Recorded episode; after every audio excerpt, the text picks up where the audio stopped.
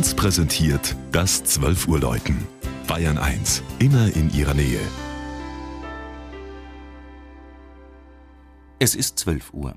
Das Mittagsläuten kommt heute aus Lonnerstadt in Mittelfranken.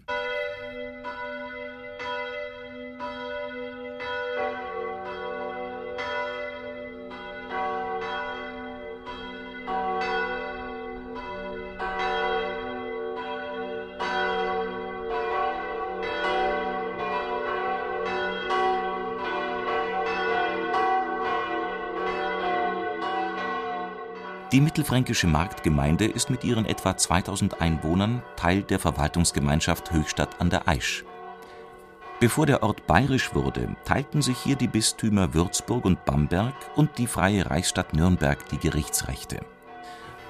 Auf den Lehmböden der Hänge entlang der Weisach, die den Ort durchfließt, gedieh der Hopfenanbau so gut, dass in vielen Häusern Bier gebraut und im 17. Jahrhundert eine Hopfendolde in das Ortswappen aufgenommen wurde die Dachgauben an manchen Häusern, die als Belüftungsschlitze für die Trocknung des Hopfens dienten, sind heute allerdings Zeichen der Vergangenheit. Nicht immer ging es friedlich um das Lonnerstadter Bier zu.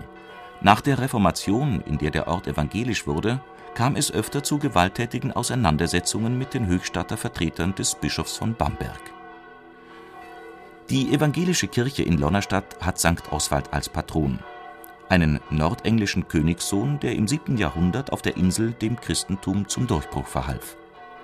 Durch den hübsch gestalteten Kirchenführer für Kinder führt keine Kirchenmaus, sondern ein Kirchenrabe, weil ein Rabe in der Legende Oswalds eine Rolle spielt.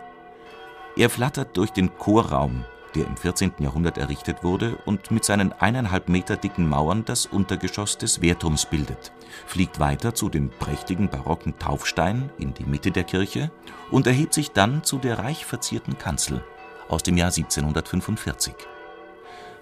Schon im Jahr 910 wurde der Ort in einer Urkunde erwähnt. Er kann also heuer sein 1100-jähriges Ortsjubiläum feiern.